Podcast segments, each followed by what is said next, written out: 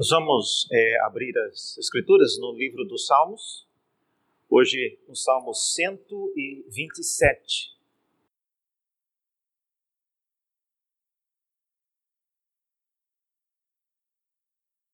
Os Salmos, como vocês já devem ter percebido, são textos geralmente de autoria davídica. E esse aqui, excepcionalmente, é um salmo de um, um filho de Davi, Salomão. Não é o único salmo de Salomão, mas é, é um salmo de Salomão.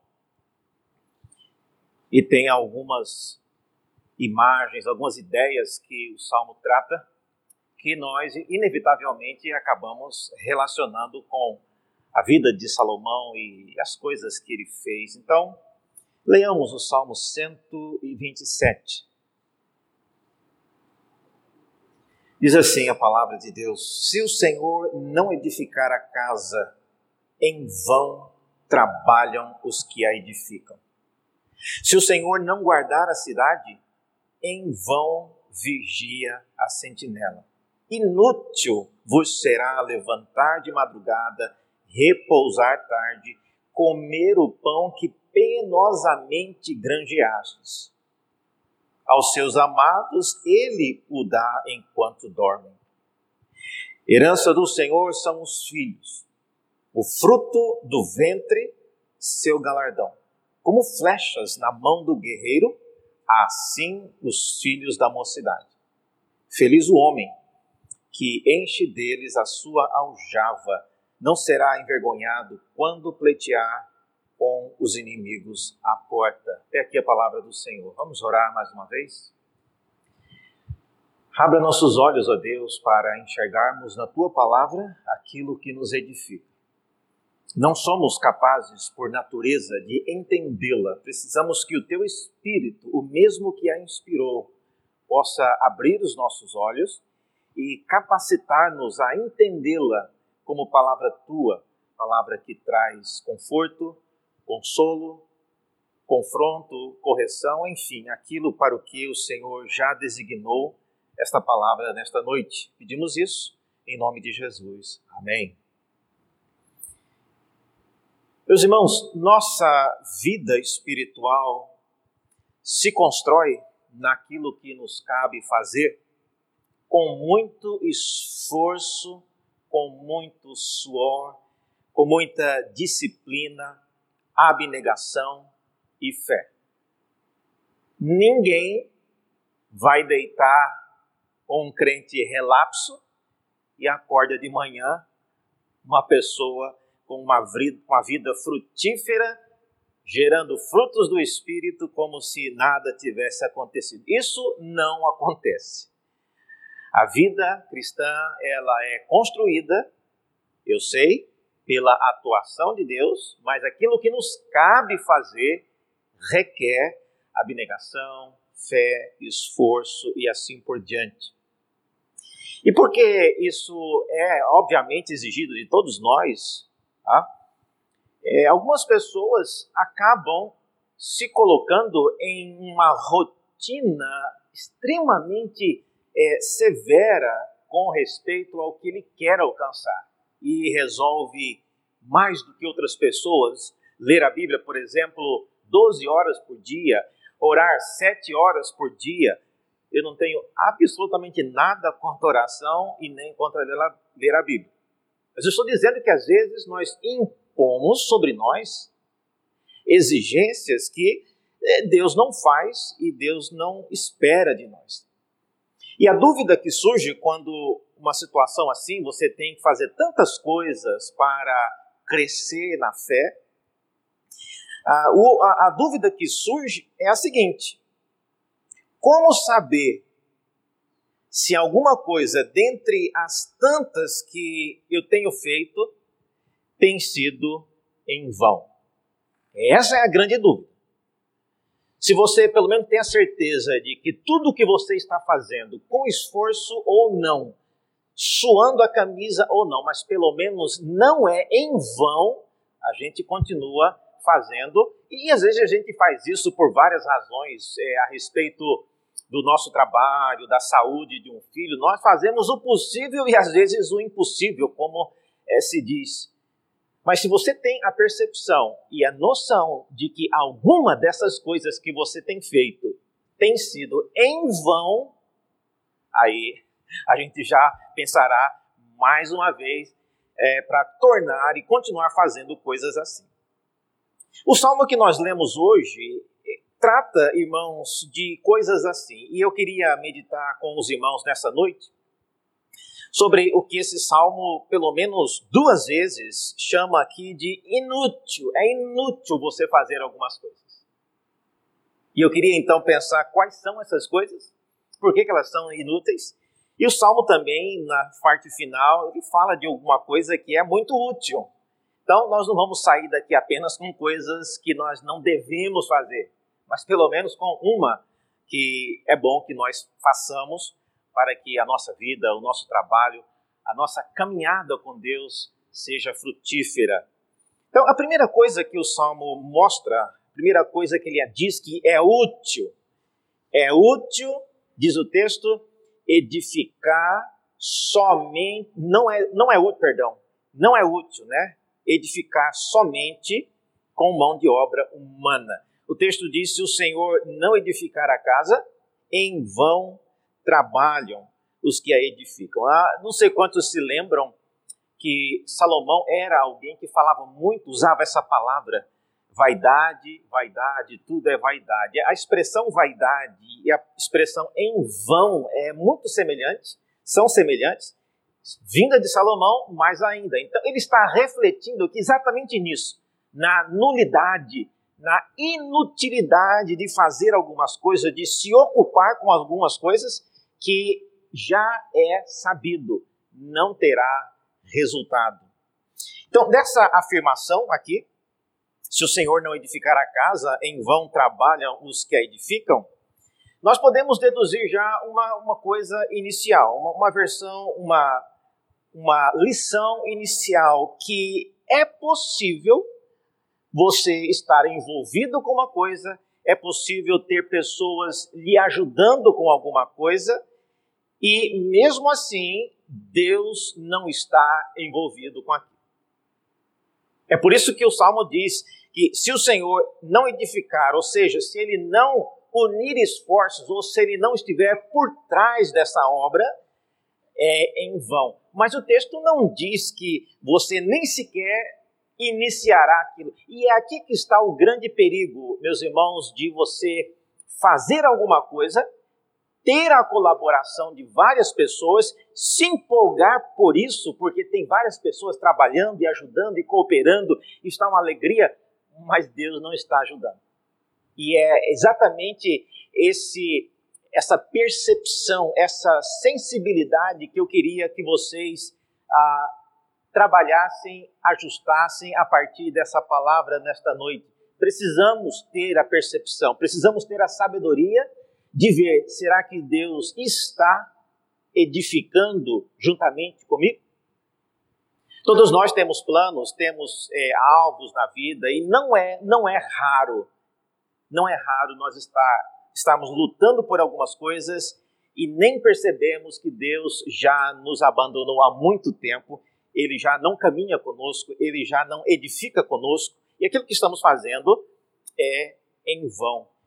Então Salomão diz aqui que se o Senhor ele não edificar a casa, é, eu até acho interessante que o texto diz aí que tem muita gente trabalhando, né? Em vão trabalham. Não é no futuro, né? Em vão trabalharão, mas em vão trabalham, ou seja, a obra já começou, a obra já está caminhando, a obra já está em andamento, só não tem uma parte importante que é Deus ali colaborando. Então, essa é a primeira lição que a gente é, percebe nesse comentário que ele faz. É inútil. É inútil estar envolvido em alguma coisa que Deus não está participando junto. Outra coisa que eu vejo ainda nessa, nesse versículo inicial mostrando que é inútil você trabalhar apenas com mão de obra humana, é a respeito dessa casa. O que, que é essa casa? Diz o texto aí que se o Senhor não edificar a casa, em vão trabalham os que a edificam. Que casa é essa? Vocês que conhecem a Bíblia sabem da história de Salomão e de Davi. Vocês devem se lembrar que é, houve sim uma sugestão inicial do pai desse que escreveu esses salmos, Davi. No, nos dias de Davi, ele quis e ele olhou para o tabernáculo e naquela ocasião o tabernáculo já tinha 440 anos. E olha só, o tabernáculo ele era feito de pele de animais. Às vezes a gente compra aqueles tapetes lá em Budazar, tá mesmo? Quando a gente compra bonito, depois que passam uns anos, especialmente se você tem cachorro em casa, os pelos daquele tapete vão sumindo e de repente o tapete ficou cinza. Ele não tem mais um pelo. Imagine uma, um tabernáculo com 480 anos. Não devia ser bonito, não. E Davi havia acabado de construir uma casa para ele, e ele olha para o lado, está o tabernáculo do Senhor, 480 anos. Ele deve ter ficado incomodado com aquilo, e ele então propõe a Natan, o profeta, que ele construiria uma casa. Natan ficou empolgado, no, excelente ideia. Mal sabia ele que quando ele foi dormir, Deus apareceu para o profeta e disse: não é, não é uma boa ideia.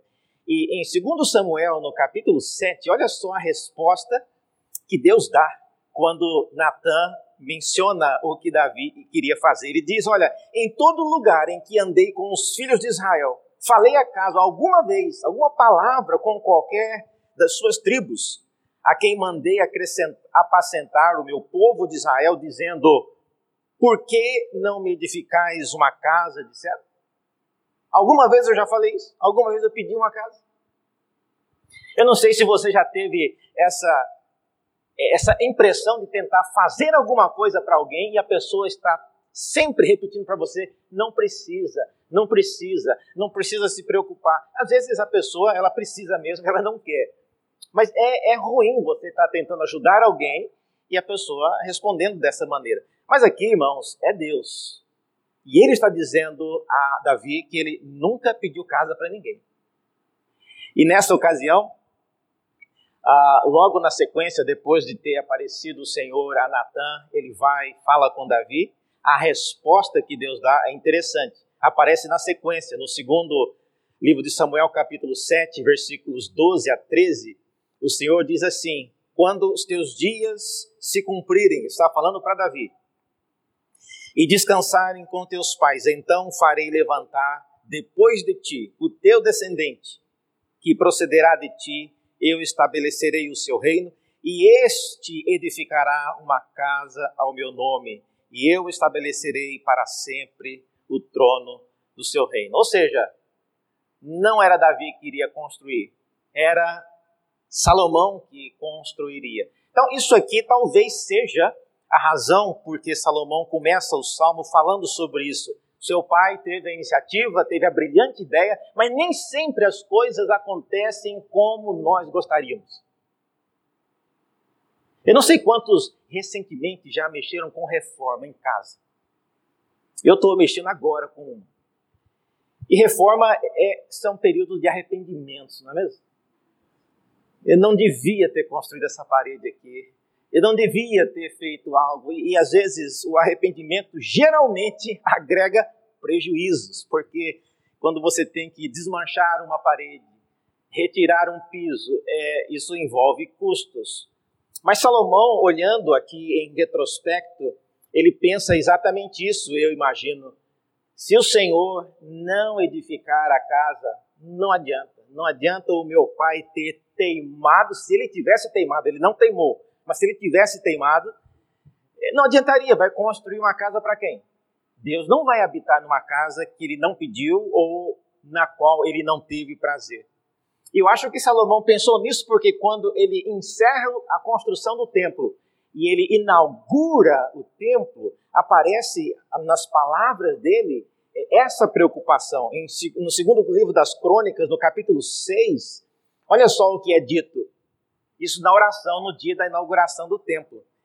É dito, Salomão diz: Olha, Senhor, em todo lugar em que andei com os filhos dos filhos de Israel, falei acaso alguma palavra com qualquer das suas tribos, é a quem mandei apacentar o meu povo de Israel, dizendo: Por que não edificais uma casa de cedro? É, Salomão ele, ele volta a, a, tomar, a pensar nisso e a, a dedicação do templo. A palavra, um texto que é muito conhecido, não é esse texto aqui não, eu acho que eu coloquei errado, mas é, é o texto da oração dele, quando ele, orando, ele diz: Se o teu povo, que te chama pelo teu nome, orar, humilhar e buscar o Senhor dos céus, ouviria a oração desse povo? Porque se não for para isso, essa casa que eu construí não valerá para nada. Isso Salomão falando, no, no segundo livro das crônicas. E depois é dito que o Senhor à noite apareceu para Salomão e disse a ele: Olha, Salomão, eu ouvi a sua oração e vou dizer uma coisa: se o povo que você está dizendo fizer isso que você falou, eles não vão fazer. Mas se eles fizerem, sim, eu vou ouvir. E, e é isso, irmãos, que marca aquilo que Deus está fazendo com a participação dele e não apenas com a mão de obra humana. Sim, é, é algo que não será inútil. Então, a, a, a palavra aqui é que se o Senhor não edificar a casa, em vão trabalham os que a edificam. Isso nos leva então a uma pergunta crucial que você deve fazer. Se a resposta sua a essa pergunta for para Deus, então ele tem que estar envolvido com o que você está fazendo. Meus irmãos, não pense jamais que Deus irá andar junto com você para dar os últimos arremates naquilo que você mesmo planejou. A, julgar pela última vez que Deus ele planejou fazer uma casa para ele mesmo, que foi o tabernáculo, Deus cuidou até dos detalhes da roupa do sacerdote. Então, quando Deus quer fazer alguma coisa, Ele age, Ele trabalha. E às vezes nós lutamos de maneira tão é, enfadonha e de maneira tão dura para fazer algo que Deus talvez no seu tempo fará de maneira bem mais direta. Eu estava conversando né, essa semana agora com a Amanda, é, que teve a cirurgia com o filho, e alguns minutos antes dela entrar para a sala cirúrgica, ela estava lá no quarto e um grupo, o meu irmão em Cuiabá está ajudando ela lá com a logística e ela estava comentando no grupo de WhatsApp, né? Falta cinco minutos para entrarmos na sala cirúrgica. Aí eu perguntei, Amanda, é, quantos anos você esperou para esse momento? Agora faltam cinco minutos. E às vezes o que Deus fez nos últimos, nas últimas cinco semanas, algo miraculoso. Todos vocês participaram, colaboraram de maneira direta ou indireta, algo que às vezes em anos a gente imaginava que aquilo não ia para lugar nenhum, mas Deus no momento certo ele faz coisas que são realmente miraculosas. Várias pessoas trabalhando e você percebe claramente que Deus está por trás. E a lição que a gente aprende disso é a seguinte: eu queria que você notasse isso. Não gaste, não gaste o seu tempo, seus recursos ou a sua saúde edificando algo para Deus que ele nunca pediu e nunca se dispôs a te ajudar. Você edificará em vão e a sua decisão de edificar a si mesmo será a pura vaidade. Então, não construa, irmãos, nada para Deus que Deus não pediu. Pense bem nisso. A sua vida espiritual é algo que você precisa caminhar juntamente com Deus. Então, isso é inútil, diz o texto. Uma segunda coisa que Salomão também diz nesse salmo que é inútil, ele diz, eu acho interessante a ideia que ele muda agora, ele diz que é inútil você proteger o que Deus não quer proteger. E ele diz no Salmo: se o Senhor não guardar a cidade, em vão, é inútil. vigiar a sentinela. E essa é uma afirmação curiosa, porque a gente está pensando aqui em Davi, em Salomão. E a primeira pergunta que surge é: por que Deus não guardaria a cidade de Jerusalém?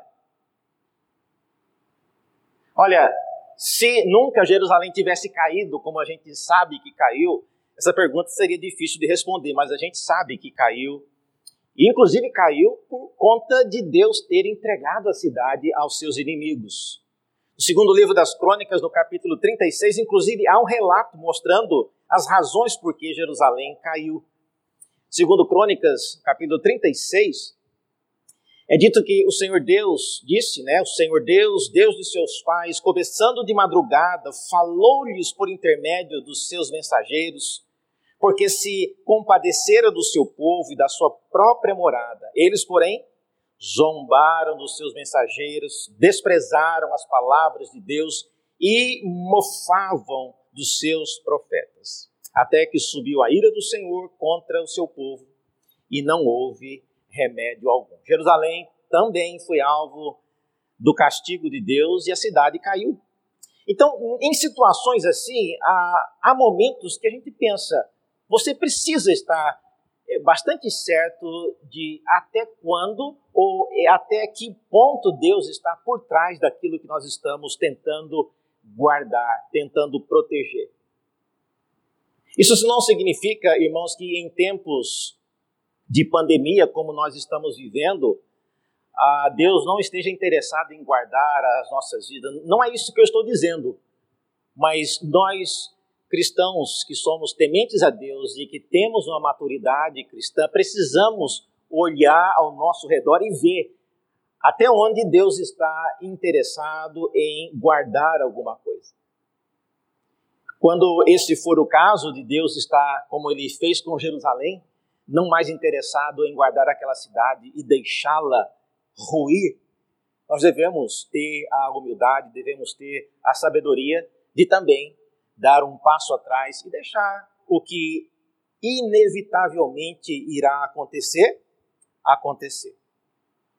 E aqui é, é muito é muito sério nós pensarmos nisso nesse salmo, porque nós estamos falando de, de, uma cidade que tem mulheres, que tem crianças, que tem idosos, que tem é, muitas pessoas que não estão diretamente ah, envolvidas com aquilo que os reis estão fazendo e a cidade inteira vai ser sitiada e levada. São poucas as vezes, irmãos. Eu não quero que os irmãos entendam disso. Longe de mim falar que nós devamos agora todo mundo sair sem máscara, porque se Deus trouxe essa pandemia, a gente tem que aguentar agora. Não é isso. Mas em aspectos mais individuais da sua vida, há momentos em que você precisa parar e de maneira totalmente imparcial perguntar: meu Deus, será que Deus ainda está abençoando isso que eu estou fazendo? Isso que eu estou empenhado, gastando a minha saúde, os meus recursos, a minha vida e às vezes a vida e recursos de outros. Será que Deus ainda está por trás disso? Se o Senhor não guardar a cidade, em vão vigia a sentinela. Isso me faz levar a uma pergunta que eu penso nela diariamente às vezes, né? É o que você acha que vai acontecer quando eu tento proteger e guardar aquilo que Deus quer destruir? O que, é que você acha que pode acontecer? Repito, irmãos, eu não quero pregar medo em ninguém. Deus não está querendo destruir a vida de ninguém aqui, mas não é isso. Mas nós precisamos ter a sabedoria de ver até onde aquilo que nós estamos fazendo conta com a participação de Deus. Do contrário, nós podemos, e olha, pessoas boas como o apóstolo Paulo se viu lutando contra o próprio Deus, achando que estava fazendo algo maravilhoso. Essas coisas, então, Salomão diz que são inúteis. Uma terceira coisa que Salomão diz que é inútil, é muito inútil. Ele diz: é inútil adotar uma rotina mais rígida do que a que Deus exige de nós. É inútil. O texto diz: inútil vos será levantar de madrugada repousar tarde, comer o pão que penosamente granjeastes. Aos seus amados ele o dá enquanto dorme. Tudo aquilo que o ser humano busca fazer precisa caber dentro de uma rotina que tem um início, quando você se levanta de manhã, tem um encerramento, quando você vai se deitar, e no meio tem o período que você granjeia o seu pão. Granjear significa você receber o pagamento por aquilo que você fez. Ninguém consegue parar o tempo a fim de conseguir mais coisas. Não tem como parar o tempo. Ele sempre vai no cronograma planejado. Não tem como você voltar no tempo. Seria ótimo, mas isso só acontece em filmes. E não tem como também você aumentar o tempo para que você consiga fazer mais. Todos nós temos 24 horas por dia e o que temos que fazer tem que caber nessas 24 horas. E a situação descrita então aqui pelo salmista é uma alternativa que algumas pessoas acham viável de aumentar o período de trabalho. Então eles acordam mais cedo e eles dormem bem mais tarde. E aí o período de granjear aumenta. Agora, por favor, não entenda disso que eu estou, esteja dizendo, olha, quem levanta cedo e dorme tarde está pecando. De jeito nenhum. Tá? Especialmente quem mora daqui para frente, né, do lado da, da Zona Sul, se quiser chegar no trabalho, né, sete da manhã, tem que acordar muito cedo, muito cedo. Eu já, eu já fiz isso algumas vezes, né, ah, para chegar lá no Mackenzie, sete horas, eu tinha que sair bem cedo de casa, bem cedo. Estava ainda meio escuro, dependendo da, do período do ano. Então, não é isso que eu estou falando. Mas eu estou dizendo, o que o Salmo está dizendo é que nós, quando criamos essa rotina que amplia aquilo que Deus, de outra sorte, nos daria como bênção, isso deve servir já como um alerta de que isso não subsistirá por muito tempo. Quando você entra nessa rotina constante, repito, constante, não quer dizer que se hoje, atualmente, você tem que acordar quatro da manhã e não, não tem nada errado em acordar quatro da manhã. A gente não consegue dormir, inclusive, né? Quatro da manhã já está em pé, fazendo alguma coisa ou não, ele não dorme, ou ela.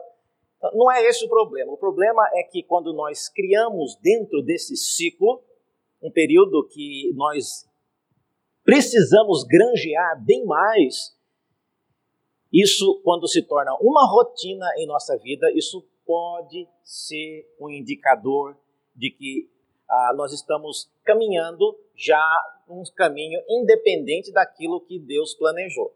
Agora, se você me perguntar, reverendo,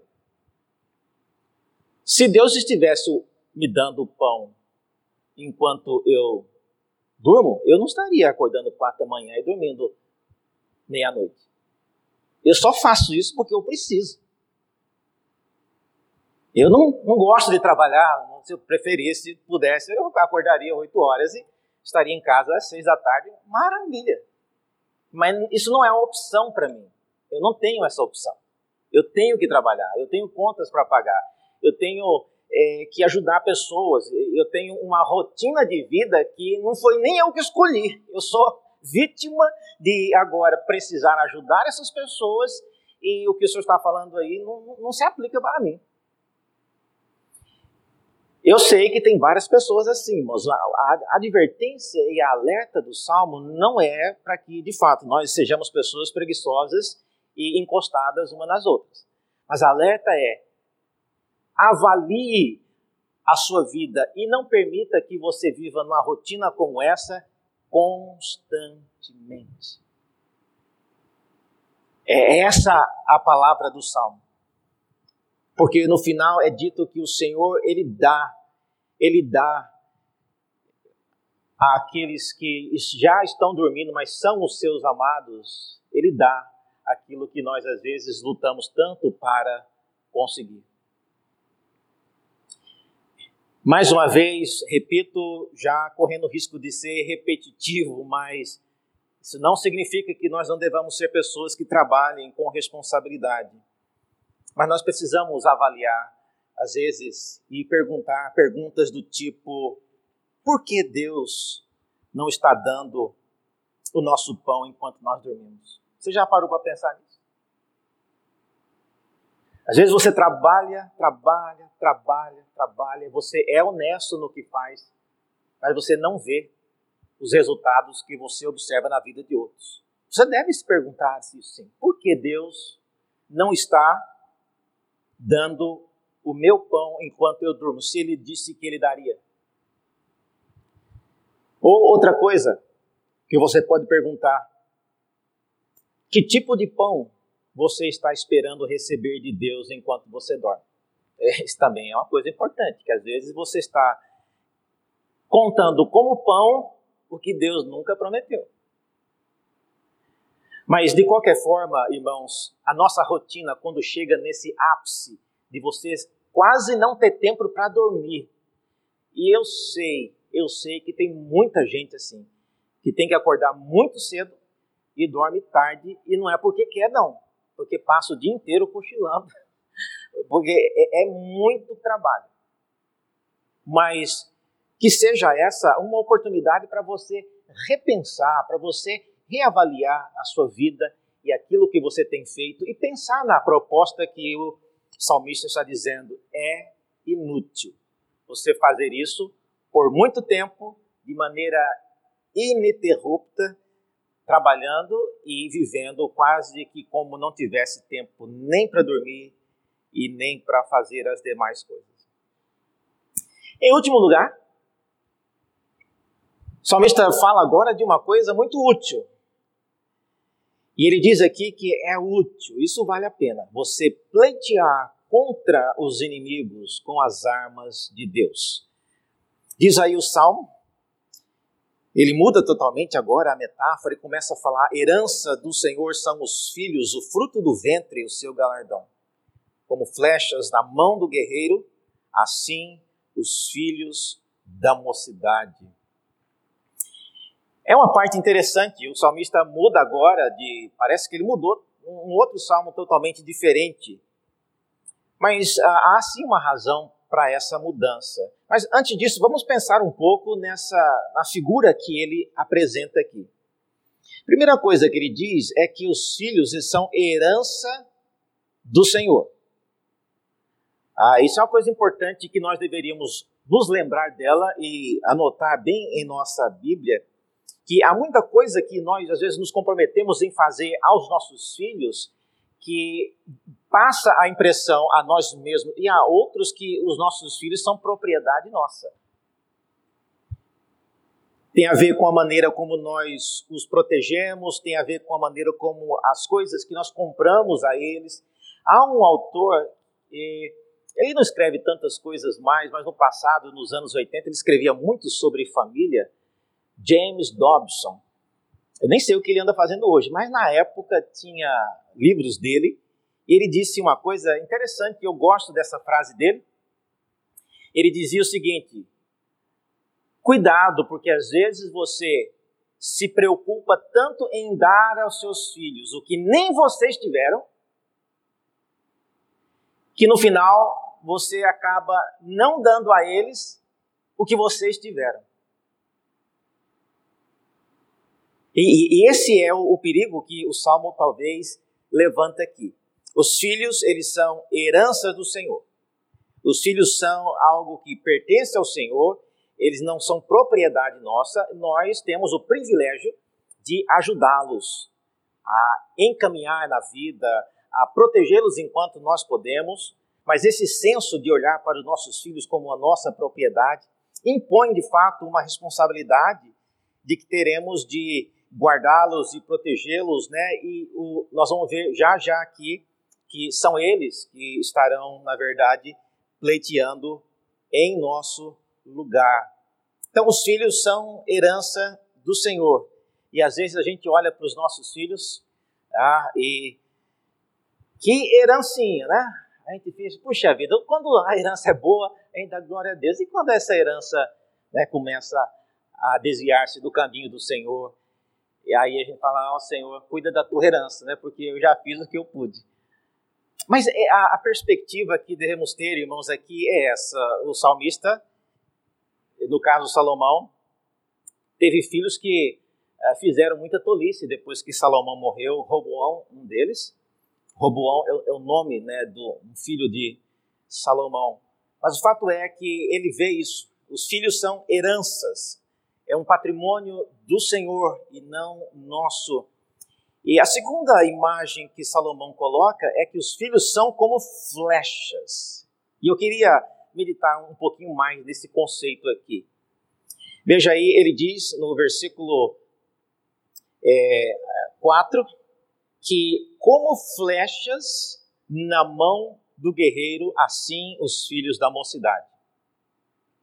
A imagem das flechas aqui, no, e o texto está falando, embora a flecha sirva sim para é, a, o ataque e sirva para, quando colocada no arco retesado, ele possa ser jogado muito longe, a, a flecha possa ser jogada muito longe. Eu sei de tudo isso. Mas a imagem aqui, veja só, se você puder e tiver o costume de, de riscar na Bíblia, sublinhe isso aí. É como flechas na mão. E em nenhum lugar aqui aparece o arco, inclusive. E qual seria a validade de uma flecha na mão? Eu acharia que, como a gente pensa, né, os filhos são flechas e a gente coloca no arco e joga em direção ao objetivo, que eh, a, ideia, eu mesmo já pensei sobre isso no passado, eu estava conversando agora com o Geimar antes de entrar aqui, a gente pesquisa coisas juntos no, em Salmos, e eu falei, Geimar descobriu uma coisa nova aqui, né? E, mas eu sempre pensei que esse texto aqui falasse algo a esse respeito, de você colocar o seu filho no arco, retesar o arco a, todo, a toda força e enviá-los, né? Quando para a vida que eles têm pela frente, mas não é isso que o texto está falando. Não está falando de arco, está falando de flechas na mão. E o que é que seria isso? E, e, veja só que o texto mais na sequência vai falar que o, o homem é feliz quando ele enche a aljava deles, ou seja, não tem arco de jeito nenhum. É da mão para a aljava. A aljava é o local onde coloca as flechas. O que, que isso significa? Certamente há, há duas maneiras de você interpretar isso aqui. Eu creio que o salmista, por ser alguém que lidava com provérbios, no caso Salomão, ele está pensando em duas coisas. A primeira delas é que no mundo antigo isso era uma grande, um grande ato de uma proeza muito grande, você apanhar a flecha com as mãos. É por isso que a ideia aqui é o, os filhos são como as flechas na mão do guerreiro. Não é no arco, mas é a flecha na mão. Eu não gosto nem de pensar nisso, a, a proeza de tentar pegar uma flecha com a mão. É tudo de errado pode acontecer. Ela pode atravessar na sua mão, pode atravessar no meio da sua testa, pode, tudo pode acontecer. Mas o fato é que no mundo antigo havia esse gesto. E isso era tão fascinante que alguns, alguns soldados é, dos assírios, por exemplo, eles eram treinados para isso para pegar a flecha na mão, especialmente protegendo o imperador. E um dos imperadores da Síria, chamado Assurbanipal, ele, quando erigindo um altar para comemorar a sua vitória, ele escreve lá na base desse altar que ele construiu as seguintes palavras, e eu, eu cito aqui, ele falando, né? Ele diz: Argisho fugiu em um ato de deserção e o seu exército debandou por completo, e ele ficou aterrorizado com a batalha. Como um ladrão, eu roubei a sua flecha, e eu pessoalmente capturei o seu exército e o seu tesouro real. E aí tem a gravura né, desse rei imperador segurando a flecha na mão. Então, essa era uma imagem conhecida no mundo antigo e refletia um ato de bravura, quase que uma proeza. E é por isso que o Salmo diz que os filhos, eles são herança e são galardão. Conseguir pegar uma flecha na mão é, é um prêmio, é uma medalha de ouro quem conseguia fazer isso. Eu não estou dizendo que esse rei conseguiu fazer isso, ele pode muito bem estar mentindo, falando isso somente para enaltecer as suas conquistas. Mas a imagem era uma imagem conhecida no mundo antigo, né? soldados que conseguiam, é, e muitos, há relatos no mundo egípcio que um soldado, inclusive, conseguiu. Ele ficou tão feliz, saiu correndo com a flecha na mão e levou uma flechada no peito. né? Devia ter segurado a flecha e ido embora, mas ele foi festejar, morreu com outra flechada. Mas é, o ato de conseguir pegar uma flecha na mão era algo grandioso. Talvez isso seja algo que esteja na mente de Salomão quando ele falou: eu creio que a Bíblia, no restante do Antigo Testamento, acaba aplicando para uma outra maneira, além dessa. Em Isaías 49, por exemplo, versículos 1 a 3, o profeta Isaías está falando do servo do Senhor ele diz o seguinte: O Senhor me chamou desde o meu nascimento, desde o ventre da minha mãe, e fez menção do meu nome. Fez a minha boca como uma espada aguda na sombra da sua mão me escondeu e fez-me como uma flecha polida e me guardou na sua aljava. Está vendo? A flecha indo para a aljava. E me disse: Tu és o meu servo, és Israel, por quem hei de ser glorificado. Essa é outra maneira que a, a flecha, na visão do Antigo Testamento, ela é usada não necessariamente para é, ser lançada com o arco. Mas você pode pensar, reverendo, mas espera aí. Se a flecha está na mão, certo? Certo. Se ela está na mão do guerreiro, certo? Certo. Por que, que não é só colocar no arco e atirar? Qual que é o problema com isso? O problema é que o texto não fala nada sobre isso.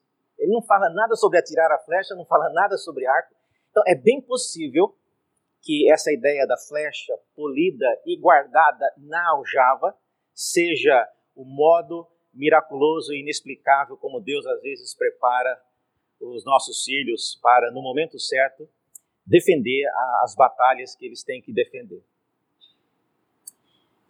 E o texto termina, meus irmãos, convidando-nos a ter uma nova perspectiva para o modo como a gente espera ver esses nossos filhos engajados nessas batalhas. Infelizmente, na nossa versão, revista atualizada, a tradução aqui ela é diferente, mas na revista corrigida, que circulou no Brasil como a, a, a versão comum até 1969, a revista corrigida era a única que tinha circulando, especialmente no meio presbiteriano, é, a revista corrigida ela tem uma outra maneira de ler esse texto. E onde se lê aí, feliz o homem que enche deles a sua aljava, não será envergonhado. A revista corrigida coloca no plural, não serão envergonhados. E onde se lê, quando pleitear, a revista corrigida coloca quando pleitearem. Ou seja, e, e, a revista corrigida, de fato, ela está mais próxima do hebraico. Nessa hora não é a questão qual, qual versão então é melhor, reverendo. Não. Se tem dúvida, vá para o original. E no original, no texto, né, hebraico está realmente no plural. E isso nos leva a pensar em algo bastante sério. Que na visão do salmista, quem vai lutar a batalha não é o guerreiro, são os filhos.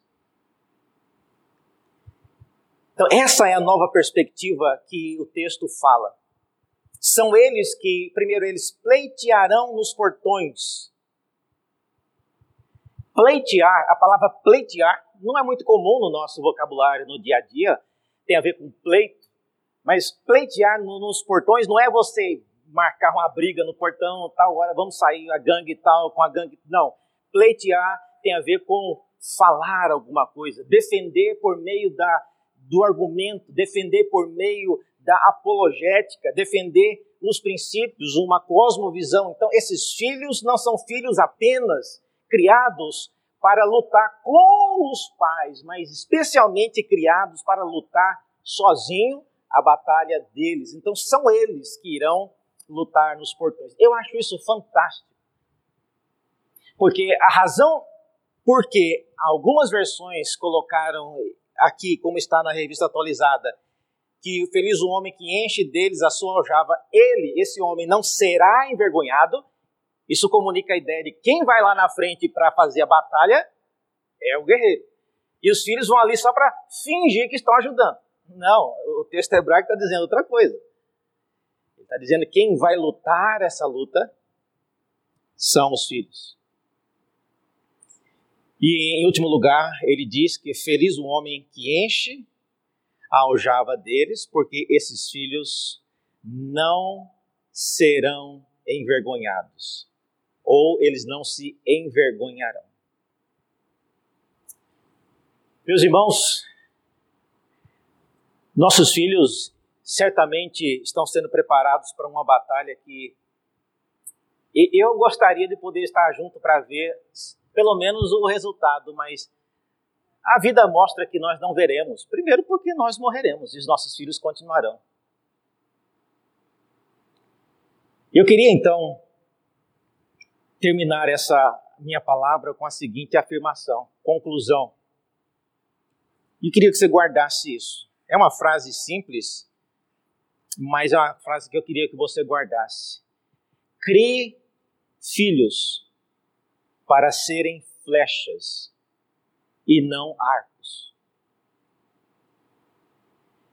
Criar filhos para ser flechas significa que você criará pessoas, homens e mulheres de Deus, que terão que lutar a luta deles sozinhos Talvez no mundo que você nem conhece. E a razão por que Deus faz isso é porque, de fato, a luta que eu e você estamos lutando hoje, talvez com Covid, ou talvez com vários problemas de nossos dias, nossos filhos daqui a 30 anos, eles não vão lutar mais com isso, eles terão outros desafios. Então, se eu acostumar o meu filho a lutar somente comigo, ajuda aí, meu filho. Pega isso aí. Ajuda a gente a matar aquilo ali, vamos ali.